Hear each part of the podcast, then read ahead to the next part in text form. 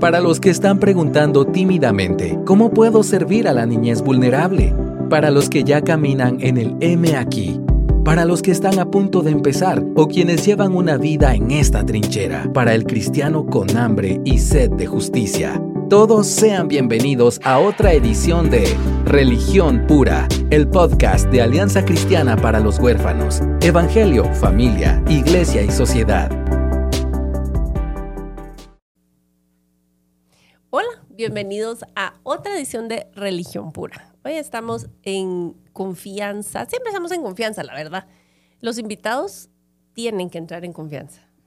Yo creo que no existe así como un podcast medio raro donde estemos incómodos, ¿no? no, la verdad es que no. Así que bienvenidos. Para nosotros es un gusto dejar grabadas conversaciones que de todos modos tenemos en privado, porque las tenemos. Tratamos de ser un poco más civilizados aquí, pero no es nada que no hablaríamos en privado, así que es un gusto. Estoy aquí con David McCormick y Mirna Espinosa. Mi nombre es Aisha de López y esta es otra edición. Vamos a hablar de algo que una mamá nos pidió hablar. Eh, si ustedes quieren sugerirnos temas, estamos súper abiertos a recibir sus sugerencias y lo más fácil es en el mensaje directo en Instagram. Eh, Facebook no nos encanta revisar los mensajes, la verdad, porque es un relajo Facebook ustedes, pero pueden atreverse a escribir si solo por ahí nos siguen, pero preferimos Instagram. Este es lo más fácil. Entonces, esta mamá nos escribió para básicamente contarnos que estaba este, teniendo dificultad eh, con uno de sus hijos em, porque le hacen mucho bullying. Eh, yo posteé algo en redes donde hablé acerca de, eh, aprovechando el reinicio a clases, cómo es de nuestra parte como papás podemos em, tener más intencionalidad en preparar a nuestros hijos para ser buenos compañeros mm. en esos primeros días, ¿verdad? Vos sabiendo que, digamos, eh, en mi caso, pues mis hijos tienen un montón de años en el mismo colegio, entonces son los que ya entran y entonces ya todo el mundo se conoce, no sé qué. Entonces yo sí siempre procuro decirles, fíjense si alguien nuevo, pregúntenle, ¿verdad? ¿Dónde estudiaste? ¿Qué te gusta comer? Venite conmigo, etcétera, etcétera, porque yo fui niña nueva, y este, lo peor de todo, ustedes que entré a un colegio nuevo en quinto grado, pero entré dos semanas tarde. Ustedes saben lo que es en esa etapa de preadolescencia, entrar tarde a la fiesta. es terrible, ¿verdad? Entonces fue un suicidio social. Entré dos semanas tarde y entré usando unos tenis Converse rosados. Hoy en día todo el mundo quiere esos tenis. Yo estaba adelantada al tiempo nadie apreciaba, apreciaba mi fashion sense, ya sabes. Y entonces yo entré con mis tenis y, venía de un colegio solo de mujeres, de uniforme, no sé qué. Dije, genial, es mi momento de brillar en mi individualidad, de ser uniforme. Voy a llevar mis jeans, mi chumpalona y mis tenis rosados. Y nadie me habló. No solo nadie me habló, se burlaron de mí y me dejaron sola y nadie me habló. Y cuando mi mamá me recogió, o no, no me recogió, llegué a la casa en bus y no sé qué, y en la tarde mi mamá dijo, ¿cómo te fue? Adivinen qué dije. Bien. Bien, bien, ajá. Porque hice tanta, insistí mucho en que me cambiaran de colegio porque mis hermanas pasaron a este colegio, que era medio salvaje, tenía cosas muy alegres, pero era un caso el colegio. La cosa es que yo, o sea, sufrí y había una clica, una clica de niñas en quinto grado, es una cosa terrible y la clic, o sea, así como Mara, la Mara, pues. David. Estoy aprendiendo. Clica. Sí, o sea, tus hijas en homeschool se van a ahorrar todo ese drama, ¿verdad? Porque no creo que Andrea les va a hacer bullying. Y entonces, este, eh, había una, así como una marita de niñas y la niña más cool, la líder. O sea, era una cosa tremenda, mucha. Ella les decía cómo se vestían. O sea, llegó un punto en que yo me acuerdo que les decía, amarrame el zapato. O sea, vos y las niñas así o sea, como, como las películas, como las películas así, las de la marita así de populares y las impopulares, ¿verdad? Y yo así como, híjole. La cosa es que mucha, yo viví ese lado de la historia en quinto grado. Eventualmente lo superé y aprendí y me hice amiga de las populares, digamos, me aceptaron y le hablaba a las otras, pero realmente o sea, nunca terminé de cuajar, me hice una mi mejor amiga, etcétera, etcétera, etcétera. pero, este, ¿cuánto viví que no realmente navegué con la ayuda de nadie, pues? Mm. Porque no querés cargar a tus papás o porque no sabes ni cómo explicar qué está pasando. Eh, y eso fue un- una etapa que te puedo contar, pero en general yo no sufrí bullying. En ocasiones hice bullying también, ¿verdad? Porque soy demasiado, tengo mis ocurrencias y mi carne es, es mi carne.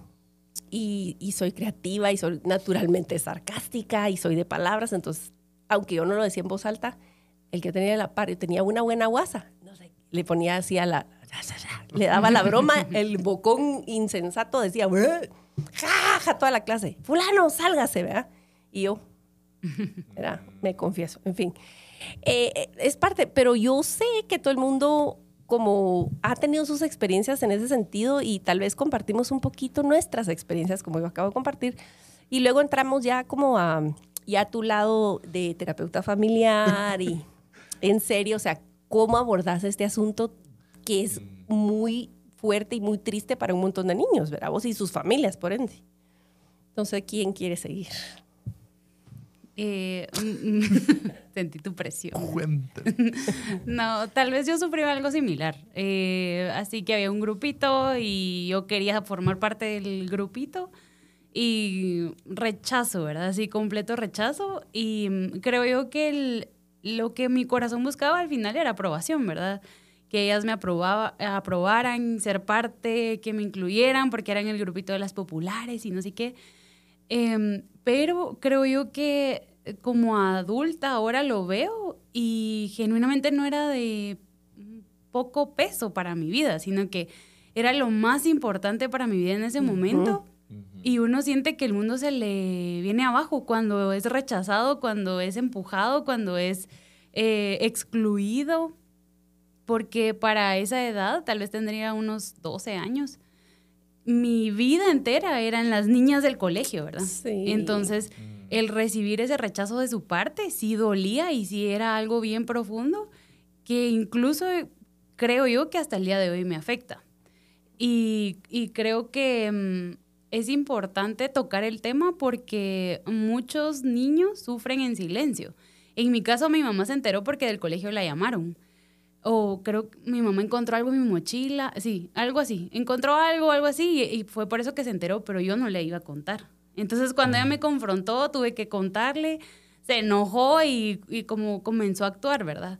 Pero es muy importante el rol de mi mamá en eso porque actúa en mi favor y en mi defensa. Y también eh, es importante darle el peso a la situación, que no es solo, ay, están chiquitos, no saben qué es, ya va a encontrar amigos. No le hagas caso. No le hagas caso, sino que es algo que, que sí impacta mucho en ese momento porque genera mucha soledad y es a largo plazo también. Mm. Y algo que veo en en las historias de ustedes dos y me identifico mucho, hay un patrón acá em, en donde como niños, por alguna razón, no, no teníamos la confianza, el lenguaje, la relación, la- no sé, para llegar con nuestros papás y decirles y contarles, esto fue lo que pasó, así me siento, em, ayúdame, ¿verdad? O por lo menos contarlo.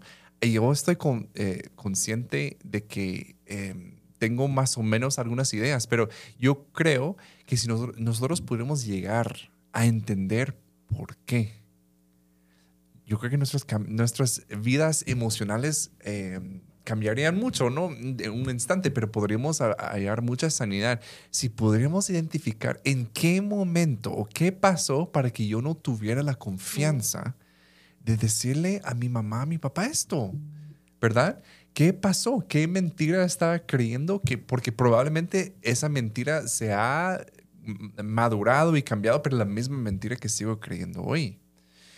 Que nadie se puede enterar de mis cosas, yo tengo que lidiar con esto solo. No sé cuál será la cosa que estamos creyendo, pero creo que es muy importante, me identifico con eso. Eh, ahora, mi experiencia fue diferente, tampoco fui así como, hay una película, ¿la han visto? Como Chicas Malas. En esa estoy pensando. Ah, claro. Ajá. Tarea de esta semana sería de ir a ver No, no la vean. esa película. Claro que sí. que la vea. No, pero tampoco fui, siento yo, así como cruel todo el tiempo. Pero sí teníamos un, grupo de amigos y amigas muy sólido, o sea, un grupo y era muy difícil entrar. También habíamos estudiado toda la primaria y todo em, secundaria, no, ¿qué sigue la primaria? Como básicos, ¿va? Eh, juntos éramos un grupo bien formado que todos los días después de las clases íbamos a la casa de aquel, a la casa mía, así como un grupo bien unido. Y sí, habían otros que no, no formaban parte de ese grupo y nosotros así descaradamente nos burlábamos de ellos. Eh, ¿Saben que estoy pensando? Eras la clica. La tuya era la clica. Sí. Sí, la verdad, aunque uno en ese momento no lo siente tan así tal vez, ¿verdad? Pero, ¿sabes qué otra cosa? Eh, que estoy como muy consciente que yo crecí también en una escuela siempre muy multicultural. Mis mejores amigos, uno era de Filipinas, otro era, era de Irak y otro era así como de, de Canadá. Éramos como cuatro. Eh, que éramos muy buenos amigos, pero tenía muchos amigos que eran de otros países. Y, pero a veces si ellos tenían acento, por ejemplo en inglés, era razón de burla. Yo recuerdo un amigo eh, que era de China y tenías un acento, un acento en el inglés y nosotros nos burlábamos de él. Pero sabes que me doy cuenta acá es que muchas veces el bullying viene por cosas em, que la otra persona no tiene nada de control sobre eso. Ajá, ajá. No, no tienen control de eso. Por eso viene la crueldad realmente del bullying. No es algo como, mira, no me gusta tu penado es no me gusta tu pelo, o sea, cosas que tú no puedes cambiar, ¿verdad? De ti. No, o sea, no me gusta eh, algo muy esencial de ti. Em, y no solo que no me gusta, pero lo voy a visibilizar y voy a hacerte sentir mal públicamente, de verdad. O sea, si uno lo vemos así, qué cruel es el bullying. Muy cruel. Fíjate que, digamos, hay tantos ángulos y que uno quisiera como mágicamente intervenir, ¿verdad? Vos para que se esfumara. Porque es un sufrimiento como dice Mirna, ¿cuánto tiempo pasaste vos calladita subiéndote al carro? Mm, bien, y tratando de hacer tu tarea y al mm. otro día volver a bajarte del carro. Yo me acuerdo. Ay, ya queda el vacío en el estómago porque ya te estás acercando a la puerta del colegio.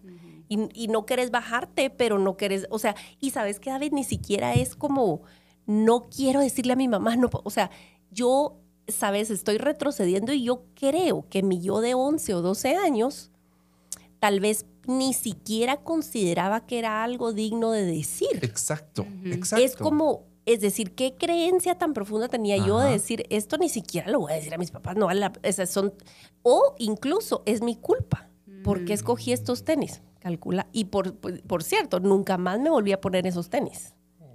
Nunca más. Eso sí, ya no me, o sea, no me tengan tanta lástima porque me repuse bastante bien y me recuperé. sí, no, ¿sabes qué? No. Empoderada. no, no, no, Este, sí, hay que tenerle tristecita a la Aisha de 11. Sí, sí se merece ese, oh, sí, está bien, no, te voy a validar eso. Pero me refiero a que gracias a Dios, ¿verdad? Que el Señor nos permite superar tantas cosas y hoy en día uso, incluso te voy a decir una cosa, algo tan visible en mí como mis canas. Eh, fue una decisión del 2017 para acá, después de años de teñirme el pelo, porque alguien que tenía una voz importante en mi vida me, me dijo, mira, ah, Aishita, te dejé pagado el tinte, porque me empecé a canar a los treinta y pico. Entonces ahí pasas con la fulana para que te, para que te las tape. O sea, imagínate vos la dinámica que había ahí para que yo ni siquiera me preguntó nada. y yo, ¿qué crees que hice? Gracias. Y fui y por años me tapaban las canas, solo porque el plano estaba mal, ¿ah? Y luego, este, yo así como, entre otras cosas, soy práctica y, no, y nunca iba a tiempo, entonces de todos modos ni me las tapaba bien, ¿ah? o sea, ni siquiera lo hacía bien. Por muchas razones, pero yo me doy cuenta de que ha sido parte de un proceso de decir, ¿sabes qué? Lástima, si no te gusta, a mí me gustan mis caras, gracias, ¿verdad? Y, y, ya, y así, así está. O sea, digo, un proceso bien drástico de tenis Converse rosados a, canas, ¿verdad? Y me alegra decirles que una de mis hijas ama los Converse rosados y los usa actualmente. Full circle. Sí, ahí está. Círculo completo. Interesante. bueno, y mira, ahí hay varios, hay varios, varios lados aquí, ¿verdad? Por un lado, em, el ejercicio de cuando yo, porque nosotros vemos a nuestros hijos actuar, si estamos haciendo bien nuestra tarea, involucrándonos, no tiene solo tiempo de calidad, eso es casaca, señores, perdónenme. Se requiere tiempo, no solo es tiempo corto donde voy a estar cinco minutos, pero te voy a dedicar cinco minutos. Necesitas tiempo, David. A eso me refiero. O sea, no solo es con la excusa de tiempo de calidad, no les voy a dar tiempo, sino los niños necesitan convivir, pasar tiempo, que vos jugues con ellos y, si no jugás, por lo menos observarlos, estar en el parque, ver cómo interactúan, etc. Y ahí te vas a dar cuenta mm. de dónde hay ciertos indicios, ¿me entendés?, de, crueldad o de juego inapropiado, lo que vos querrás. Y ahí es donde entras a, intervenir o a, guiar, ¿verdad? Depende de la etapa en, la que estén. Entonces, por un lado está, creo yo, la guianza que uno les da. Y más que guianza y palabras, el ejemplo, ¿verdad? De cómo tratás mm. vos a alguien con menos poder. ¿verdad? Eso es así como muy importante. Y siempre yo procuraba, ¿verdad? Con mis niños pequeños, que se pusieran a pensar cómo se siente el otro. Cuando lastiman a alguien más y se pone a llorar, ay, pedirle perdón, es lo clásico, vaya a pedirle perdón, perdón. Ni, ni, ni, lo pones a pensar, ni, ni están pensando realmente qué pasó. ¿Tú cómo crees que se sintió fulano? ¿Qué hubieras hecho tú si, ¿verdad? Tal cosa. Y esas son preguntitas que van haciendo un trabajo en el corazón de los niños para poder em, actuar diferente, ¿verdad? Eso es por un lado, pero ¿qué hacemos vos, David? ¿Qué haces vos cuando una mamá te dice, es que mire, mi hijo no consigue amigos, o sea, no logra entablar amistad, es el rechazado? Yo procuro, ¿verdad vos? O yo le digo, ¿qué le decís? Porque qué angustia. Mira, hay una parte, eh, es tan interesante también como el descubrimiento científico también de ciertos trastornos que hace 20 años no habían. Em, ahora eh, es muy común que si una persona no está haciendo amigos o que tiene cierta dificultad social, eh, pasa ciertas pruebas. Dicen, bueno, tal vez tiene eh, algún tipo en el espectro de autismo. Y de verdad que ese es un regalo para los padres, que ahora se puede diagnosticar. Yo recuerdo a mi mamá, ella leyó, yo tengo un sobrino que nació y para nosotros fue como una, una clase introductoria a qué es autismo, porque no nació con autismo, pero tiene autismo. Y mi hermano nos mandó a todos nosotros un libro para que nosotros supiéramos de qué se trataba y era el mejor libro que él había entendido. Y mi mamá, a sus, digo que 60 años quizá, leyó el libro y dijo, por fin tengo las palabras para explicar cómo me, me he sentido toda la vida y de niña específicamente. Y él no entendía de que quizá incluso tenía cierto como cierta condición no era de que ella solo era rara, porque así era el, o sea, el, lenguaje hacia, en ese tiempo. Ah, no, ella es rara y es normal, ¿verdad? Y ahora es un poco más de como entendimiento, además lenguaje es un regalo. Entonces, yo, yo diría a los padres, si tú estás consciente de que hay una dificultad, tratemos de ponerle nombre. Eso ayuda muchas veces cuando hay un poco más de lenguaje, porque incluso las personas que dicen, aunque no es de que es mi desempeño, no es de que me falte esfuerzo, es que yo realmente tengo este diagnóstico, da cierta libertad. Eso es por un lado.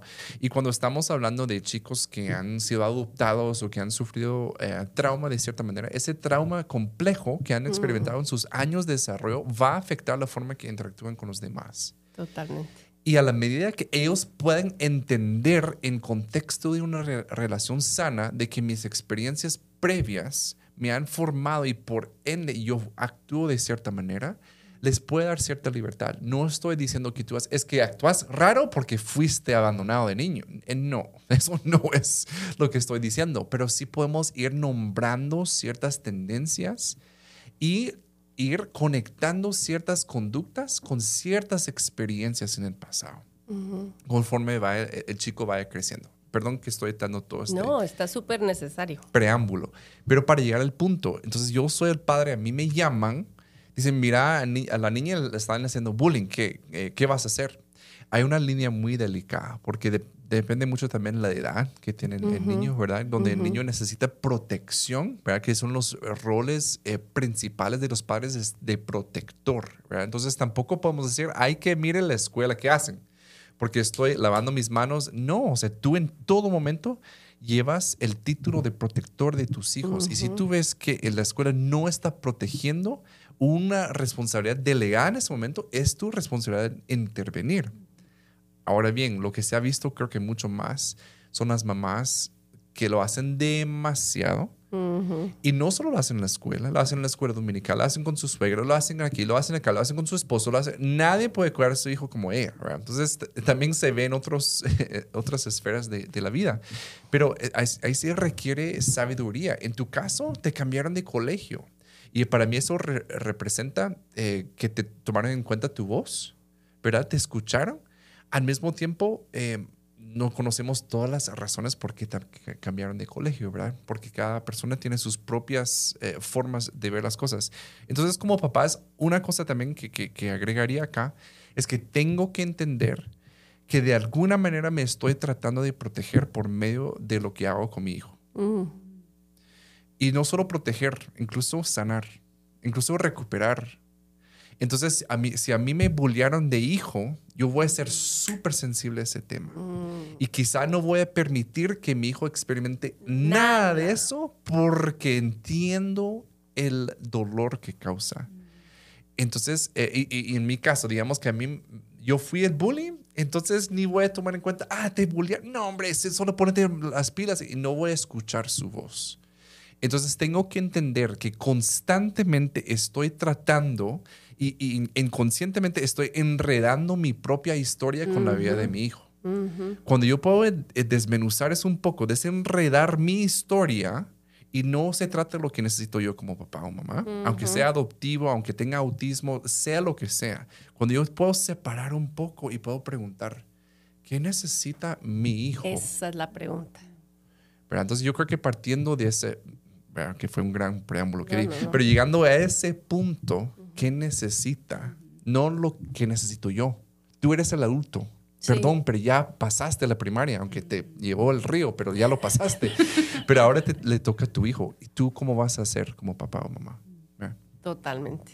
Sí, algo que pensaba yo, eh, como regresando en esa época, la importancia de recibir la aceptación y la aprobación desde mi casa. Ser aceptada y ser valorada y, que me escuchen y que me vean desde mi casa para yo saber que al menos ahí tengo un lugar seguro. Lo que pasa en el colegio o en cualquier otro lugar de, de comunidad, pues pasará a segundo plano, pero mi prioridad siempre debería ser que en mi casa tengo un lugar seguro. Y para eso, como tú decías, necesitamos prestar atención a lo que están diciendo los niños, a, lo, a sus necesidades, a lo que les hace falta. Eh, o, por ejemplo, que mi mamá me preguntara, eh, ¿por qué quieres ser amiga de ellas? ¿Qué pasa con ellas? ¿Qué estás buscando en ellas? Y realmente un interés profundo en dónde está mi corazón parado, qué está esperando mi corazón recibir para de alguna forma suplirlo, obviamente apuntando al Señor como prioridad, y segundo, apuntando a su familia que está respaldando y que está haciendo ese lugar que mi corazón anhela porque anhela aceptación y aprobación. Y mi familia debería ser el principal canal que está proveyendo eso. Totalmente. Tengan por seguro que si ustedes son un lugar seguro, un lugar donde, donde hay risas, un lugar donde hay espacio para expresar tu frustración, para decir lo que estás sintiendo, aún de una manera imperfecta, tu hijo va a tener resiliencia para, para poder rebotar de estas situaciones. Y como vos decís, tener la sabiduría de, en qué momento intervenir, en qué momento meter cuchara y cuánto, ¿verdad? Vos, en, hay momentos en que necesitan que seas un tigre. Anda, anda y agarrate y, y, peleate con quien sea, porque es lo que requiere la ocasión y tu hijo necesita ese precedente. Genial. Eh, pero, pero es esa, esa sensibilidad, ¿verdad? Vos. Em, y yo, cabal, te iba a decir, Mirna, que qué maravilloso es Dios, qué increíble, porque yo creo que em, yo no conozco a alguien que te conozca que no te anhele cerca.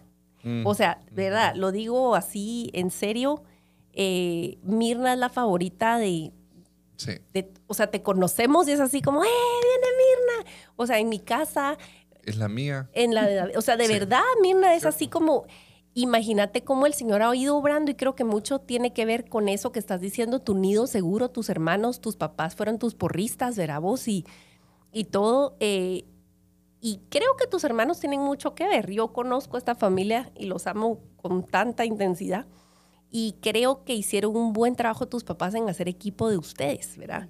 Em, en fin, creo que la prioridad no es lograr que tu hijo sea el más popular del grado, ¿verdad? Vos ese no es el fin de, de lo que estamos diciendo, o que sea aceptado y aplaudido, sino más bien que sepa su identidad dentro de tu casa, dentro de tu vida, en Cristo, obviamente, y de ahí va a brotar todo lo demás.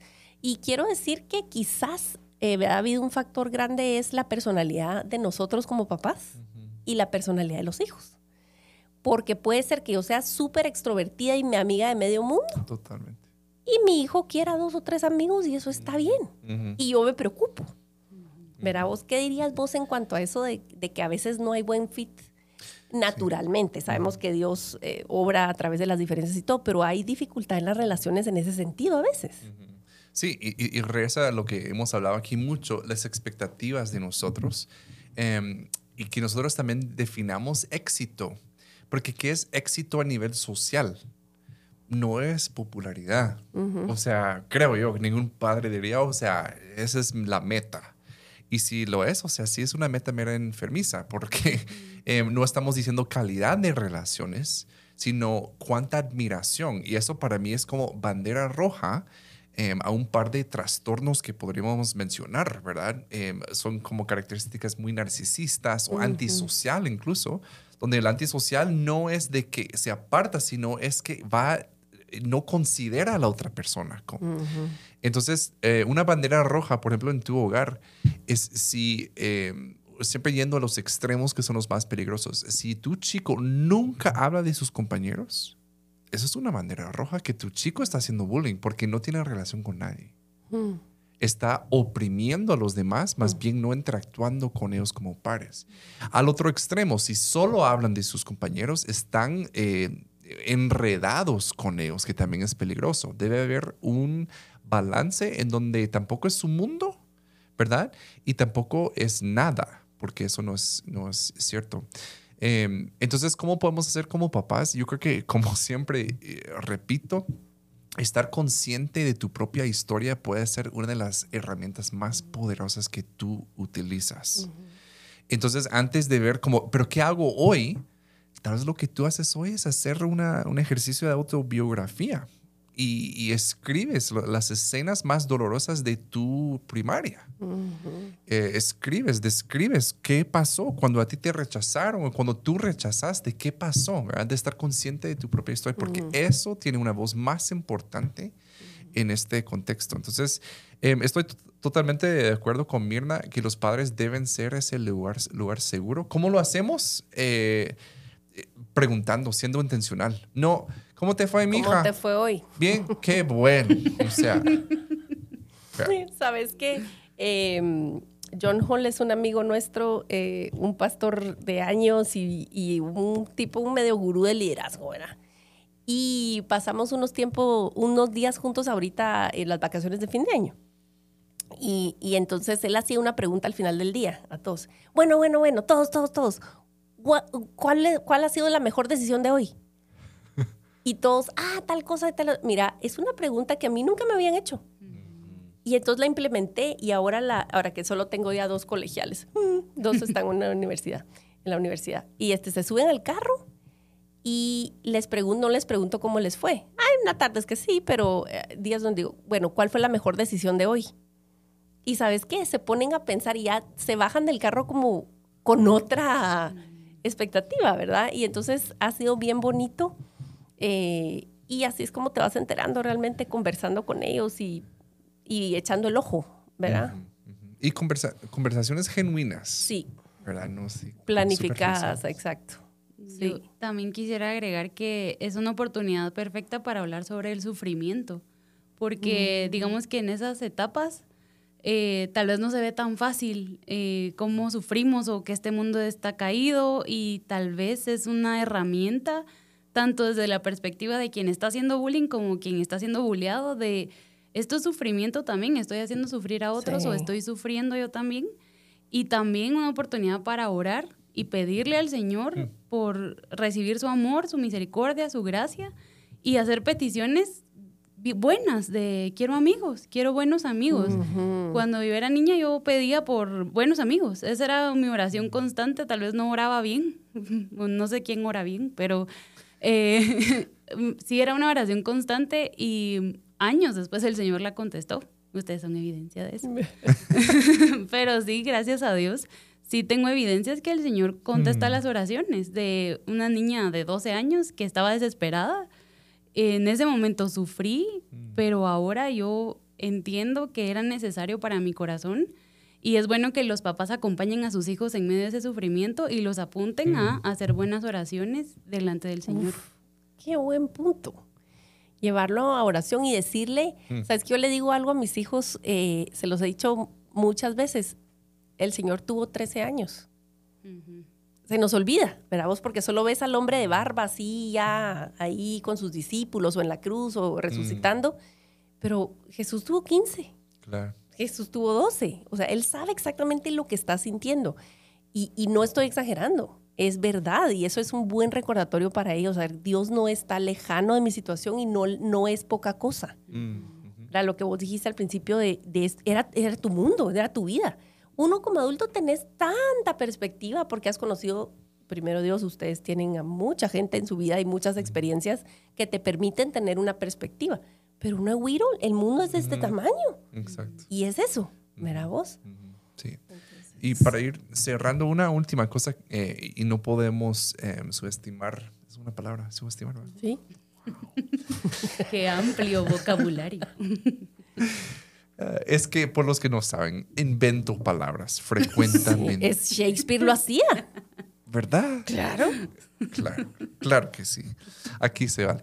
Entonces, no podemos subestimar el poder que nosotros tenemos en nuestro rol como papás, em, modelando y, a veces decimos como papás, yo tiendo, a mí, yo odio las peleas y me hace súper incómodo cuando la gente levanta su voz y todo eso.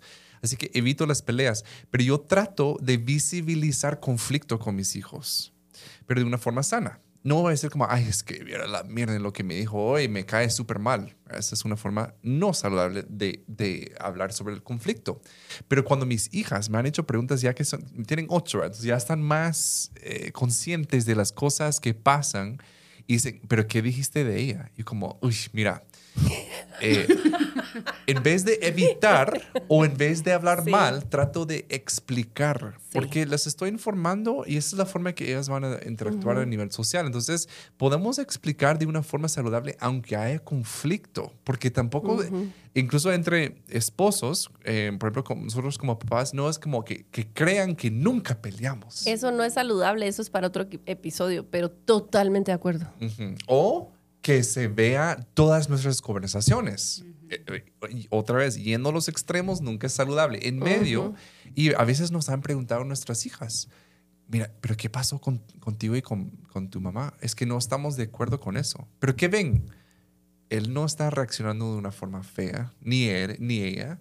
No se están faltando el respeto. No es de que no se estén hablando, que se estén privando la atención, ¿verdad? pero tienen un conflicto, lo están resolviendo. Entonces, cuando podemos hacer eh, eso también, les estamos equipando incluso para interactuar con una persona que hace bullying. Podemos darles herramientas para poder interactuar con eso. Pero estoy de acuerdo con lo que dice Mirna, orar también, porque uno de los factores de protección más importantes para un niño son sus amistades contra el bullying. Oremos, pidámosle a Dios, Dios provee amigos buenos para mí. Es una forma que podemos eh, ir hablando a favor de Dios. Sí. Esperamos haber servido no solo a esta mamá que nos escribió, sino a muchos otros que están escuchando. Y no importa que tu hijo, la edad que tenga, siempre podemos reaprender y reenseñar y evaluar, como vos decís, nuestra historia e incluso nuestra situación, porque, discúlpenme señores, envejecer es gratis, madurar es otra historia. Hay gente que solo se envejece y son bullies, siguen siendo bullies. Totalmente. Y redes sociales, ese es otro tema completamente. Pero se ha dado otra plataforma para que los adultos y personas cristianas hagan el bullying de una forma, ¿verdad? Eso podría ser un siguiente episodio. agota, agota ese tema. Sí, sí. Pero de verdad, les agradecemos muchísimo. Gracias, Mirni, por compartirnos tu experiencia. Claro. Siempre es una bendición. De verdad, es una bendición y sabemos que el Señor no echa nada en saco roto, ¿verdad? Todas nuestras historias y para su gloria y la bendición del prójimo. Así que esperamos servirles en una próxima ocasión en Religión Pura. Porque la religión pura y sin mancha delante de nuestro Dios y Padre es esta, visitar a los huérfanos y a las viudas en sus aflicciones y guardarse sin mancha del mundo. Muchas gracias por acompañarnos en otro episodio de Religión Pura. Síguenos en nuestras redes como Alianza Cristiana para los Huérfanos.